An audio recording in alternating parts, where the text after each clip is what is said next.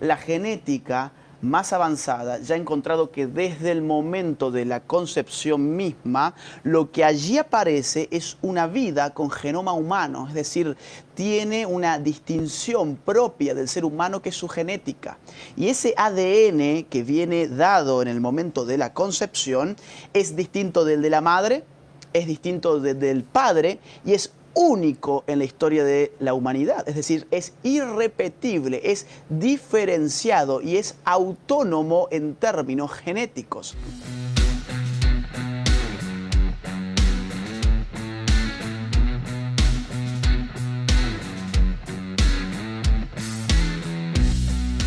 Bienvenidos una vez más a Somos. Mi nombre es Titi Guzmán y hoy vamos a hablar sobre la importancia de respetar la vida con el hashtag Somos Vida. Escucha el programa Somos en radiocasal.com.ar, sección Santa Teresa, todos los miércoles a las 11 a.m. para limpiar las heridas. A veces solo una gota puede vencer la sequía.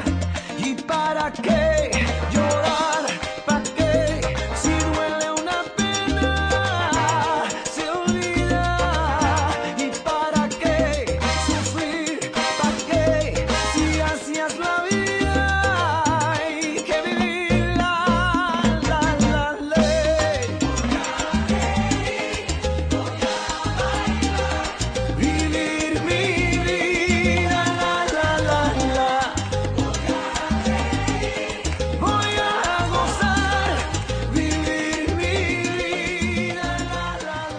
por ahí que la vida es un regalo y que los regalos no hay que rechazarlos. Pero para que ese regalo tenga algún sentido, también tenemos que buscarle un verdadero significado a nuestra existencia. La vida es muy valiosa como para desperdiciarla.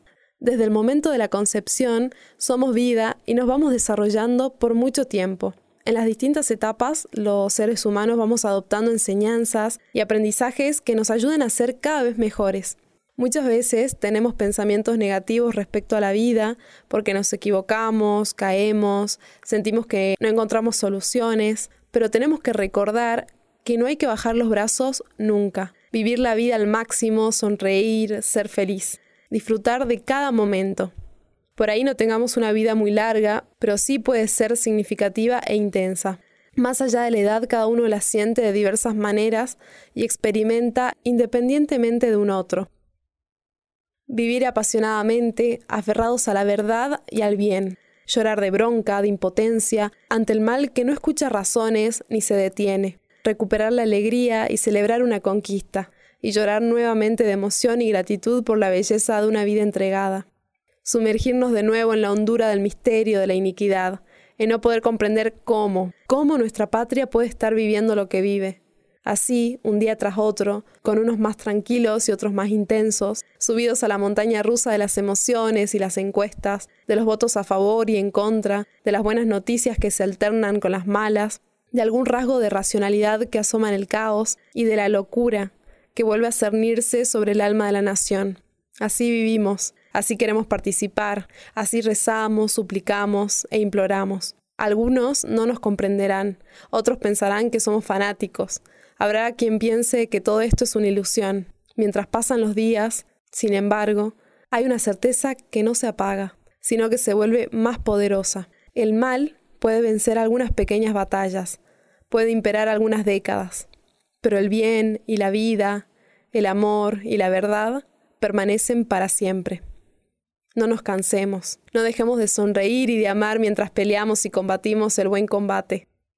El Señor y tantos, tantos que nos precedieron nos miran, nos sostienen y nos animan.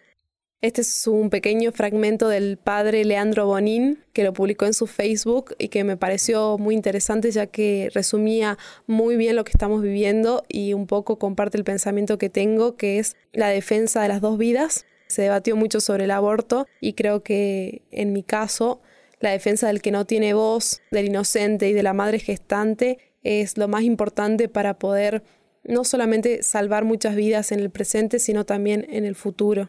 No hay que bajar los brazos, hay que seguir luchando y nunca creas que es tarde para volver a empezar. Nunca es tarde para realizar un sueño. No hay nada imposible para Dios. Y también no nos olvidemos que en nuestro idioma existe una palabra clave para volver a empezar, el perdón. Más allá de lo que hayas hecho, de lo que hayas vivido, pasado, o el pensamiento que hayas tenido y ahora te arrepentís, de todo se puede pedir perdón y se puede seguir adelante. Así que a seguir luchando. Nos encontramos la próxima. Cuando pierda todas las partidas, cuando duerma con la soledad, cuando se me cierren las salidas y la noche no me deje en.